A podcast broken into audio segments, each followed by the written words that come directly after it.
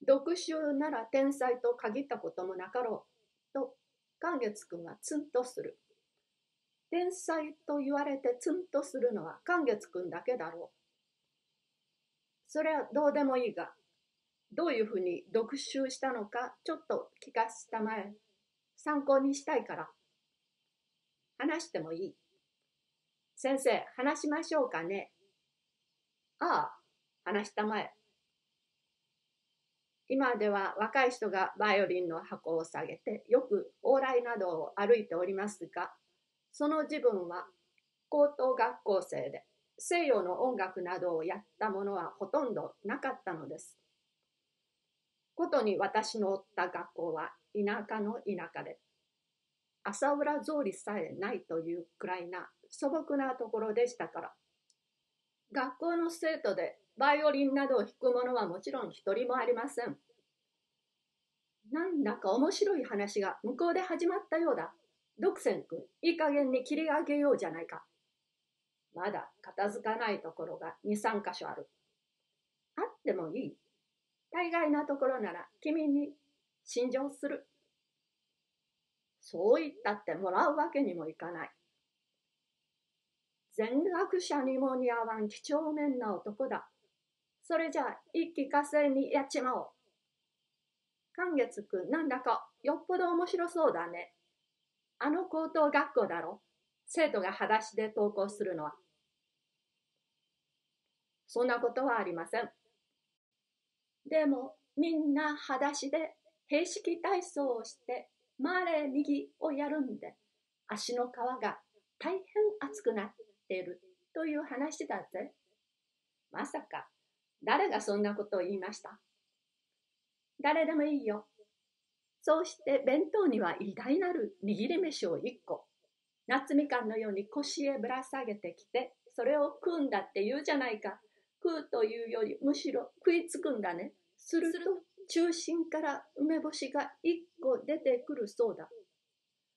この梅干しが出るのを楽しみに塩気のない周囲を一心不乱に繰り返って突進するんだというが、なるほど、元気旺盛なものだね。六千君、君の気に入りそうな話だぜ。出木、合憲で頼もしい気風だ。まだ頼もしいことがある。あそこには、灰吹きがないそうだ。僕の友人があそこへ飽食をしている頃、渡月法の印のある灰吹きを買いに出たところが、渡月法どころか、灰吹きと名付くべきものが一個もない。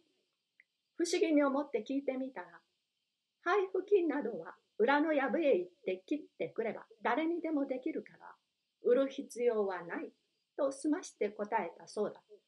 これも出木冒険の寄付を表す美談だろう。ねえ、独占君。うん、それはそれでいいが、ここへダメを一つ入れなきゃいけない。よろしい。ダメ、ダメ、ダメっと。それで片付いた。僕はその話を聞いて実に驚いたね。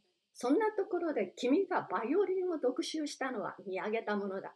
軽読にして不群なりと素地にあるが、寛月君は全く明治の屈原だよ。屈原は嫌ですよ。それじゃ今世紀のウェルテルさん。